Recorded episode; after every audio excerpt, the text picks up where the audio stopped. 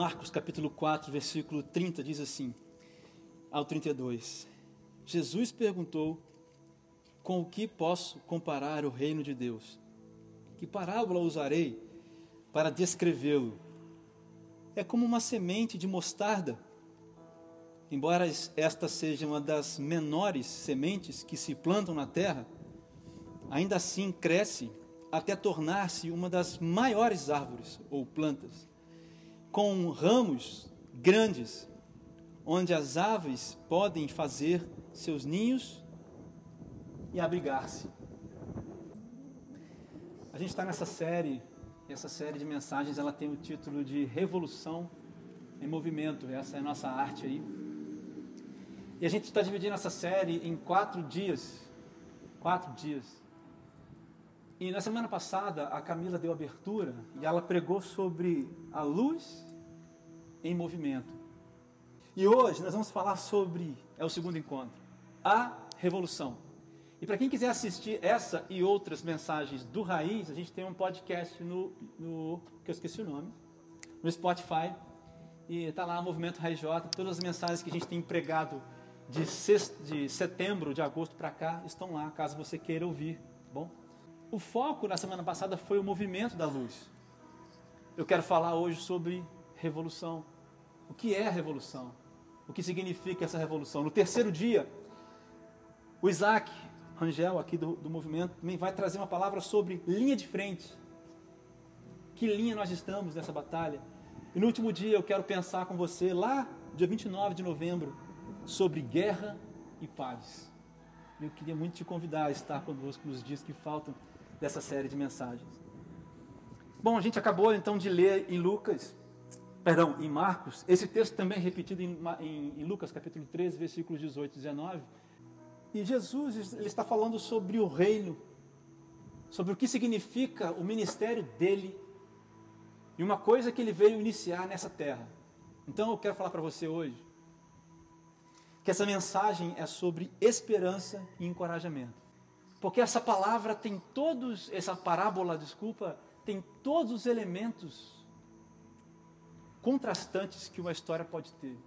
Uma semente ínfima, pequena, que dá a maior árvore que eles conheciam naquela época. Eu já expliquei isso. Jesus usa o grão de mostarda, porque naquela época, naquela região onde Jesus falou isso, é muito comum ter pés de mostarda. De mostarda. Então, era a maior árvore que eles conheciam. Essa árvore dá quase 4 metros, 4 metros de altura. É uma semente muito pequena. E aí eu queria é, pensar com você sobre três coisas nesse texto. Sobre três aspectos que eu encontrei nesse texto, eu queria falar com você sobre isso.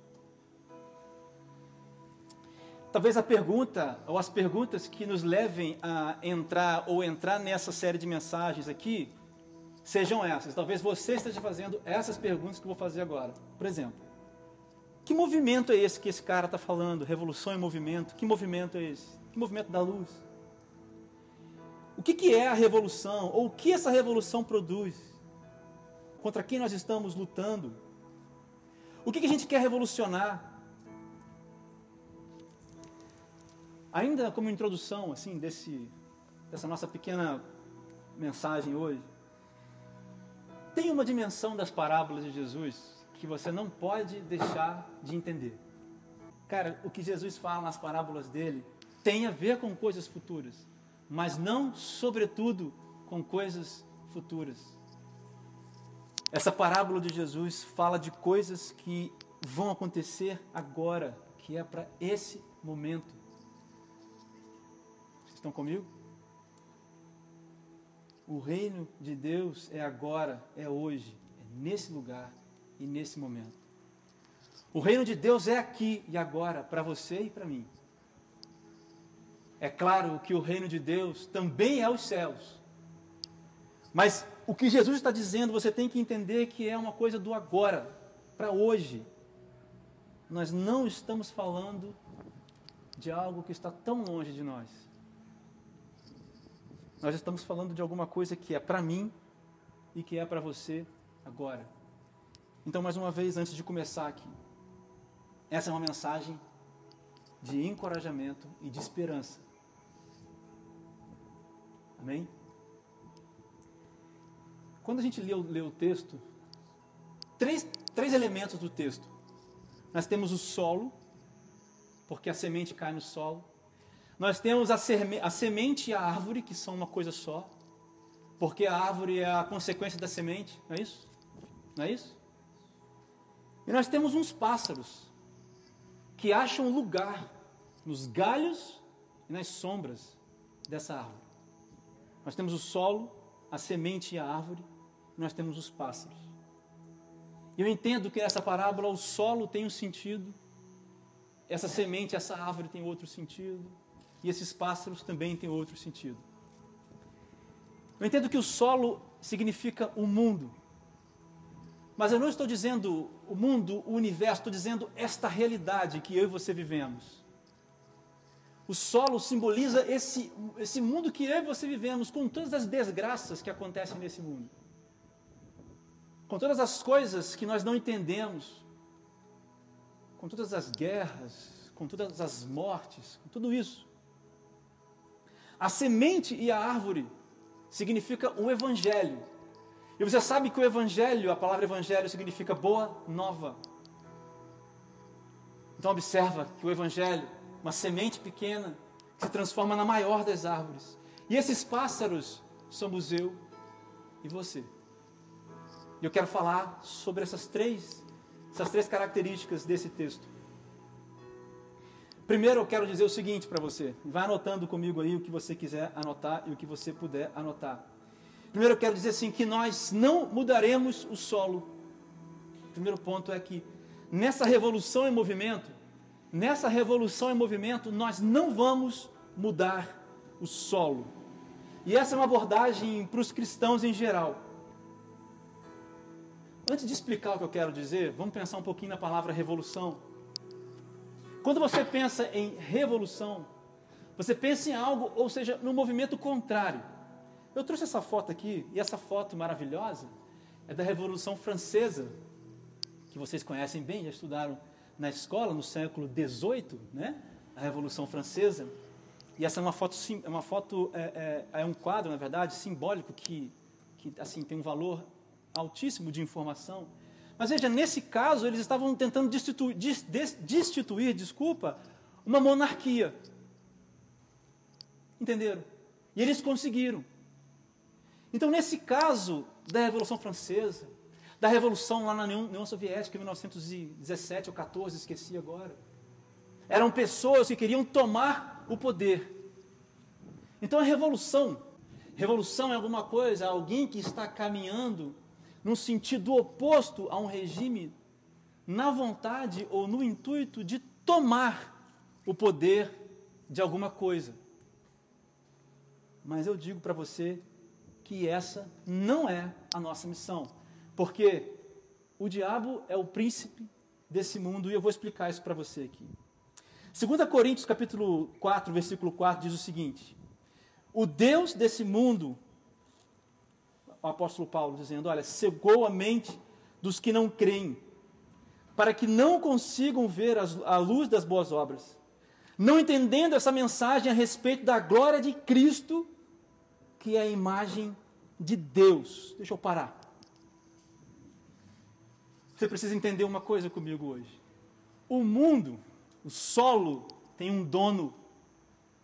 E o dono desse mundo e o dono desse solo é o diabo. Ok? Ele é o príncipe desse mundo, o príncipe dessa era.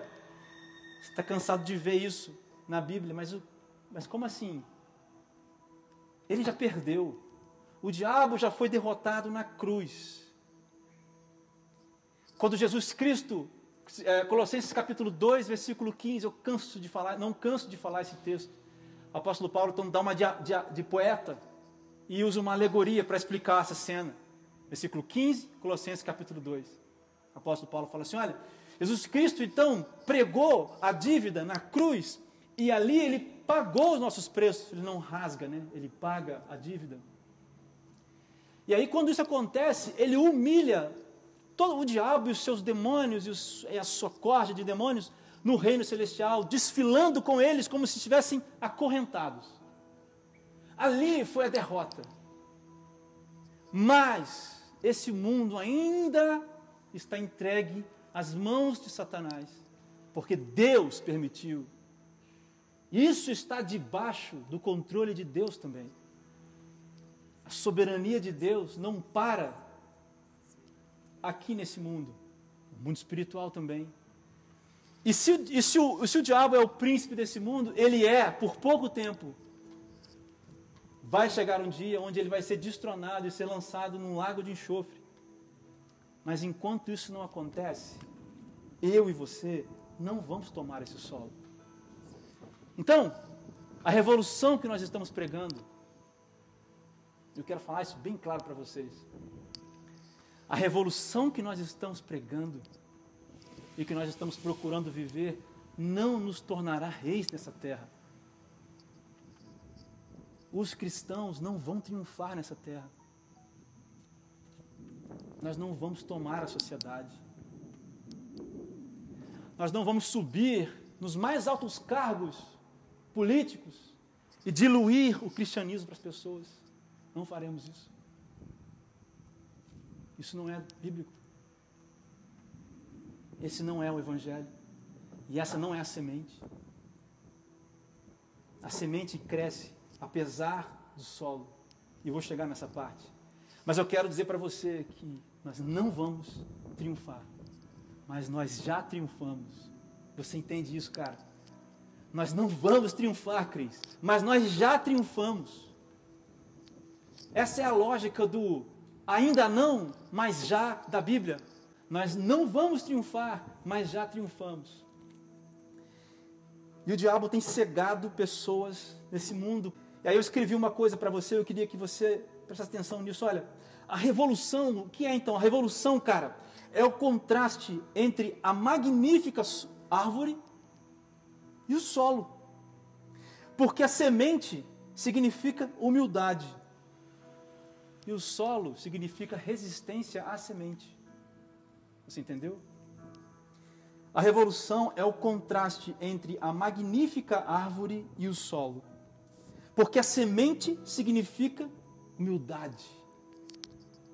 Mas o solo significa resistência a essa semente. E a grande, a coisa mais linda desse texto é que a semente entra no solo, cara, e ela produz uma árvore. O Evangelho, as boas novas, ainda produz efeito nesse mundo caído, perdido, sem esperança. Mas nós não mudaremos o solo. Não foi para isso que nós somos chamados. Você não está seguindo numa revolução em movimento para ter os maiores é, empregos, para realizar os seus sonhos e conquistar e ser próspero de uma maneira tão pequena. Você não está sendo convocado para isso. Você não foi chamado para isso. O Evangelho não é sobre isso.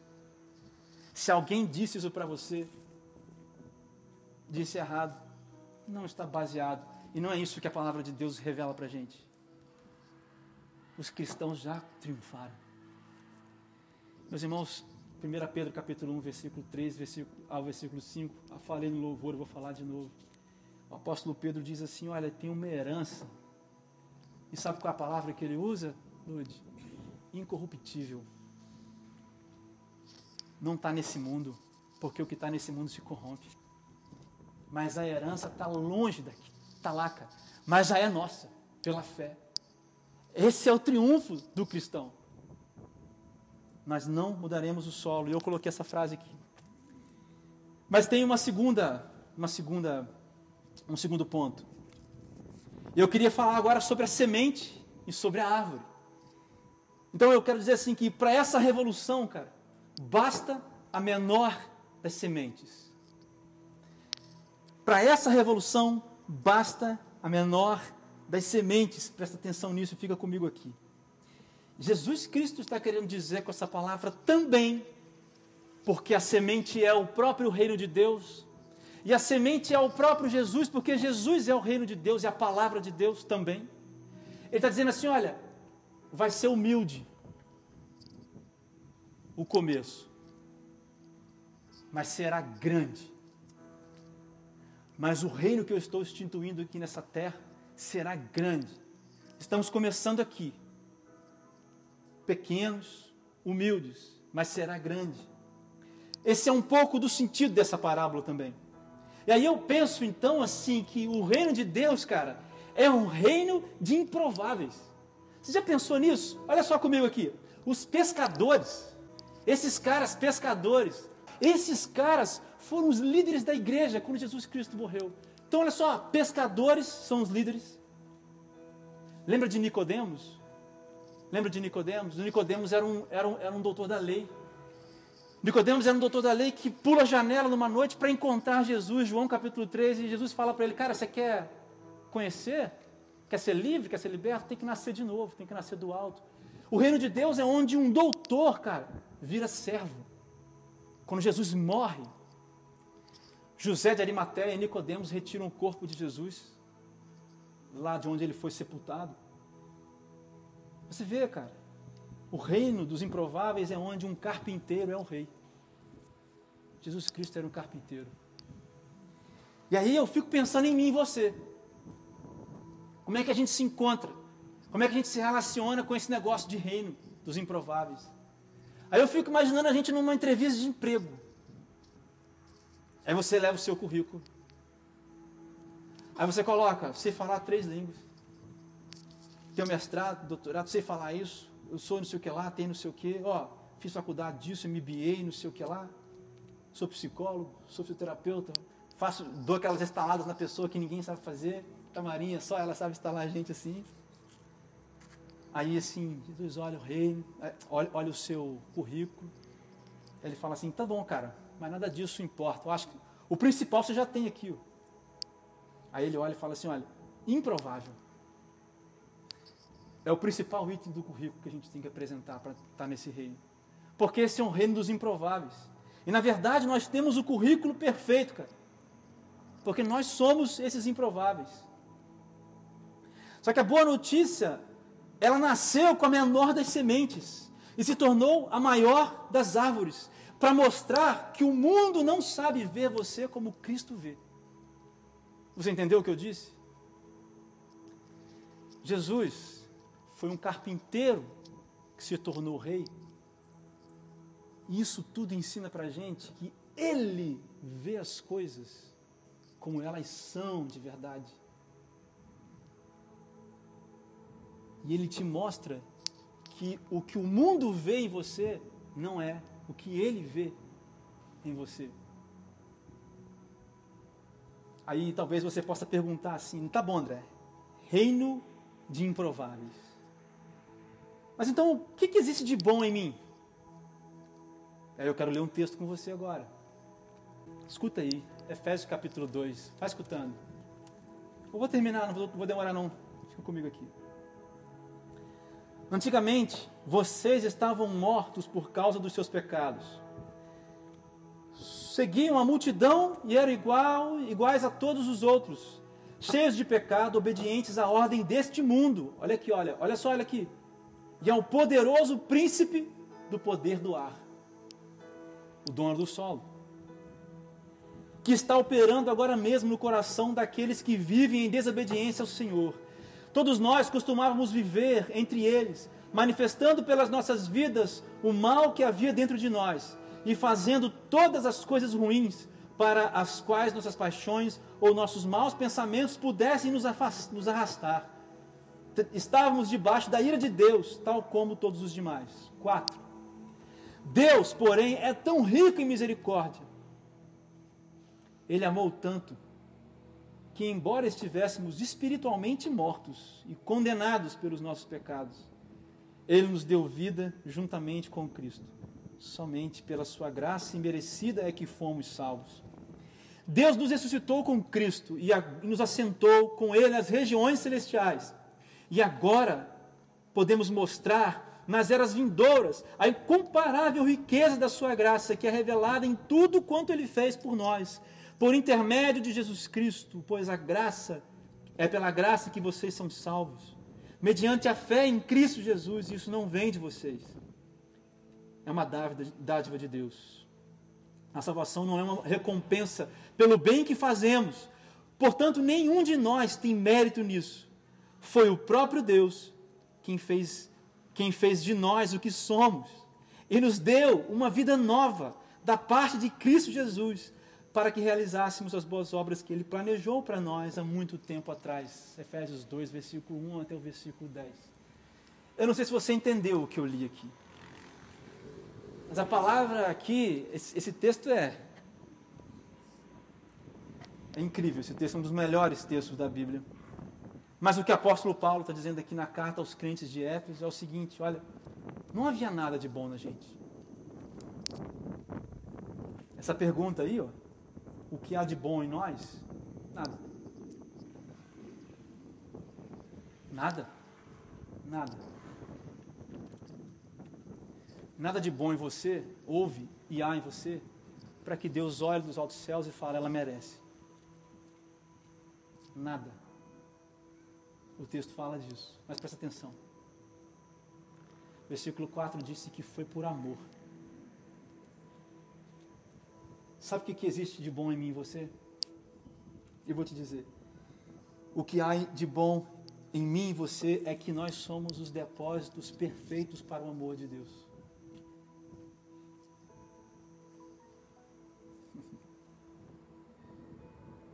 Nós somos o perfeito depósito do amor de Deus. Isso é o que tem de bom na gente, Cris. Em nós cabe o amor de Deus. E aí, cara, quando o amor de Deus está em nós, eu lembro de 2 Coríntios, versículo, capítulo 2, versículo 7. Lembra que Paulo fala? Eu posso estar arrebentado para lá, para cá, jogado para cá, jogado para lá, mas é sobre o tesouro dentro do vaso de barro. Mas o apóstolo Paulo fala isso. Que é o que nos mantém, cara, é o tesouro dentro do vaso de barro. A questão é que eu e você carregamos assim mais poeira do mundo, do solo. Lembra? Lembra da, da, da, parábola? A gente carrega mais poeira do solo podre do que a noção de que nós somos assim o perfeito depósito do amor de Deus. Essa é a grande questão. Quem carrega poeira demais não tem espaço para o amor de Deus.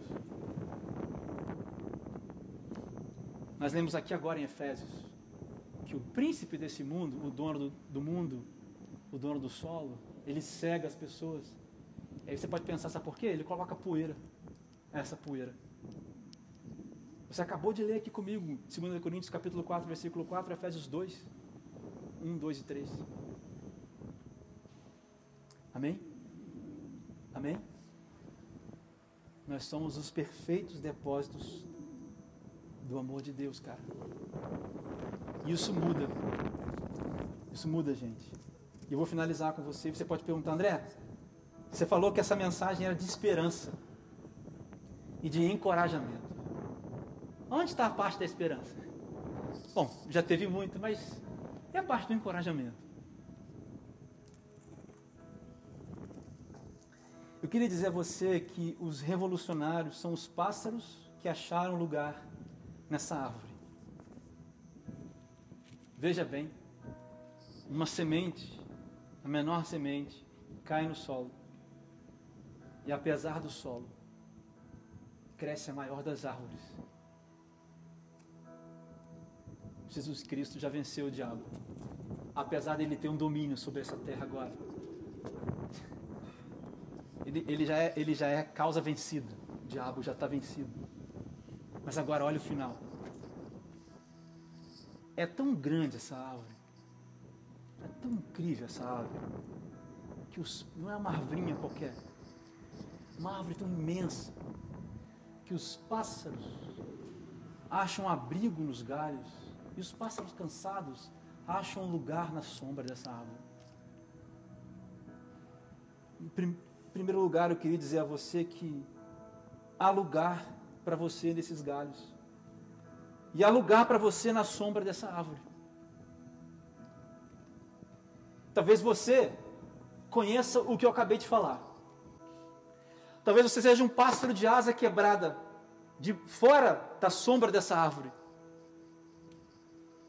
Talvez você esteja voando tempo demais, procurando um lugar para encontrar repouso.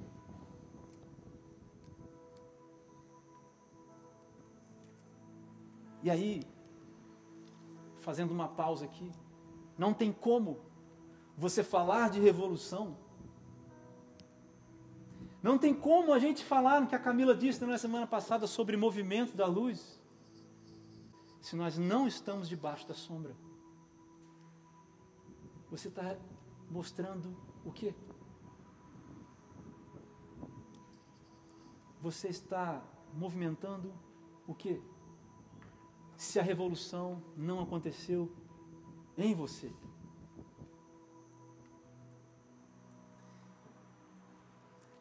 A revolução é quando nós apresentamos a sombra para outro pássaros, outros pássaros cansados.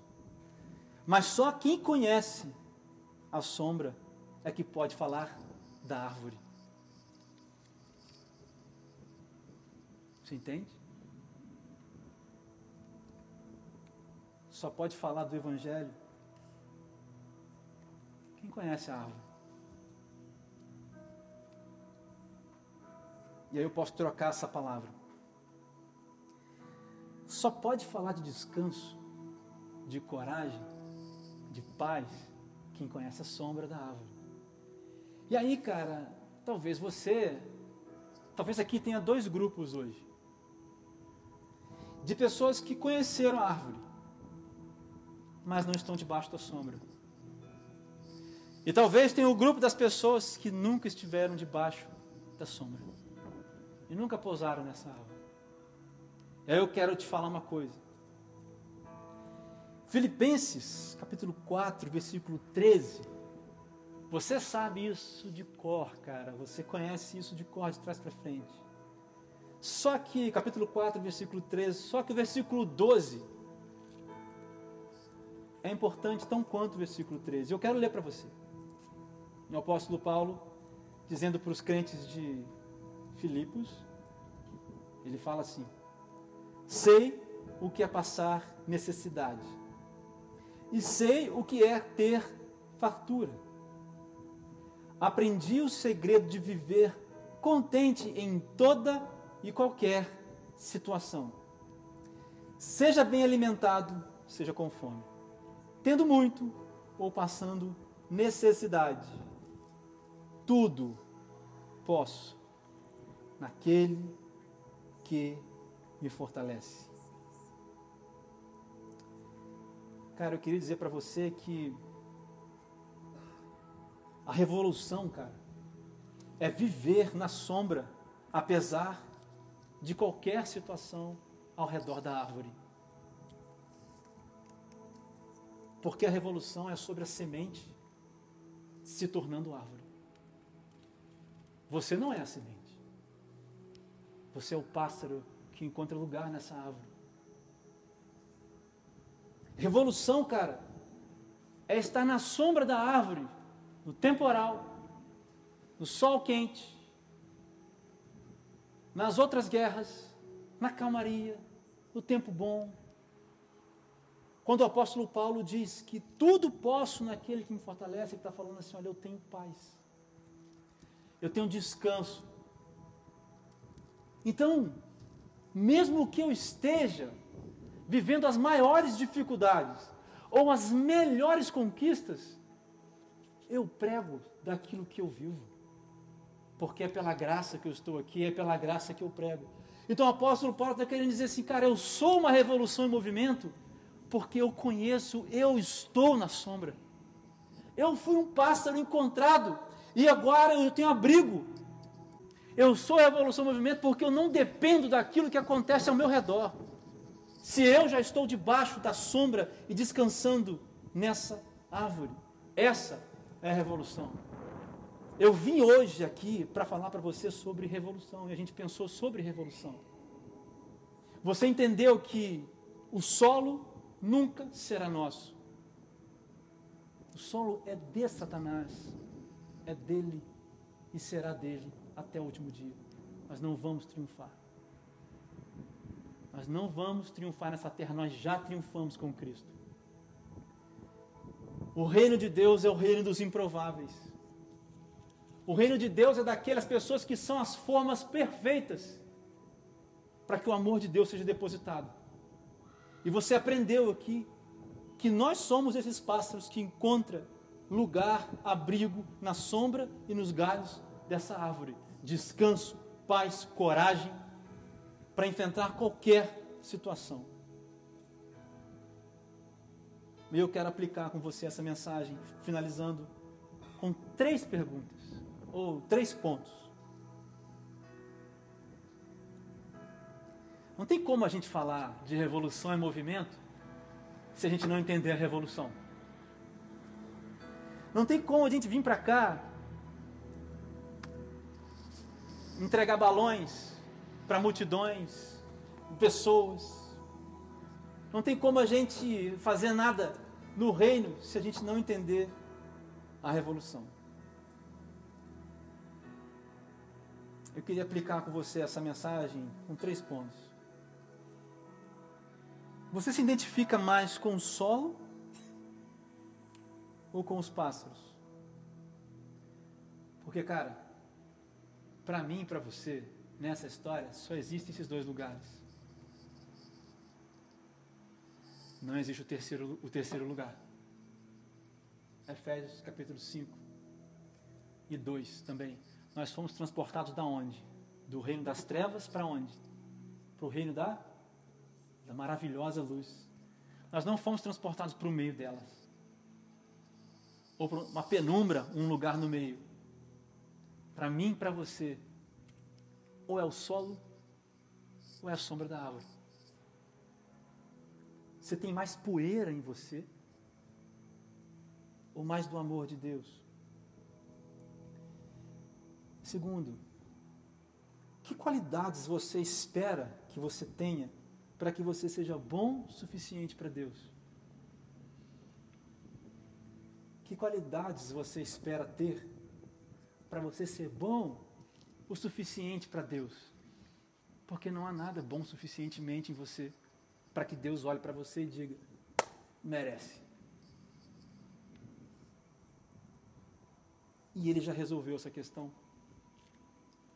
E é por isso que ele não quer ver em você nada além da improbabilidade você já tem o mais importante ponto do currículo.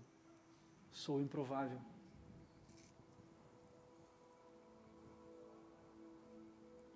O que está depositado em você? O amor e a graça de Deus ou a poeira de um solo podre? E por fim, você já conhece a sombra da árvore para poder falar da semente e da árvore? Você entendeu? Você já conhece essa sombra e esses galhos para você falar dessa árvore aqui? Você conhece isso para você entrar numa revolução em movimento? Bom, cara, não sei. Mas eu sei que hoje você está aqui, nesse lugar. E se você procura abrigo, e se você procura esperança e encorajamento, está aqui é hoje. Você veio ao lugar certo, Deus te trouxe no dia certo, na hora certa e no lugar certo. E se você já conhece essa sombra, já conhece essa árvore, mas talvez não está em movimento, em revolução, cara, hoje é o dia também. Porque hoje você aprendeu. Você viu que o movimento, que a, desculpa, que a revolução é uma semente que ninguém dá nada, pequena, num mundo perdido, num solo podre, virá o melhor das árvores. E esse é Jesus Cristo. Talvez hoje você tenha que renovar algumas coisas no seu coração e na sua mente. Eu quero orar por você agora. Quero que você abaixe sua cabeça, a gente já vai terminar.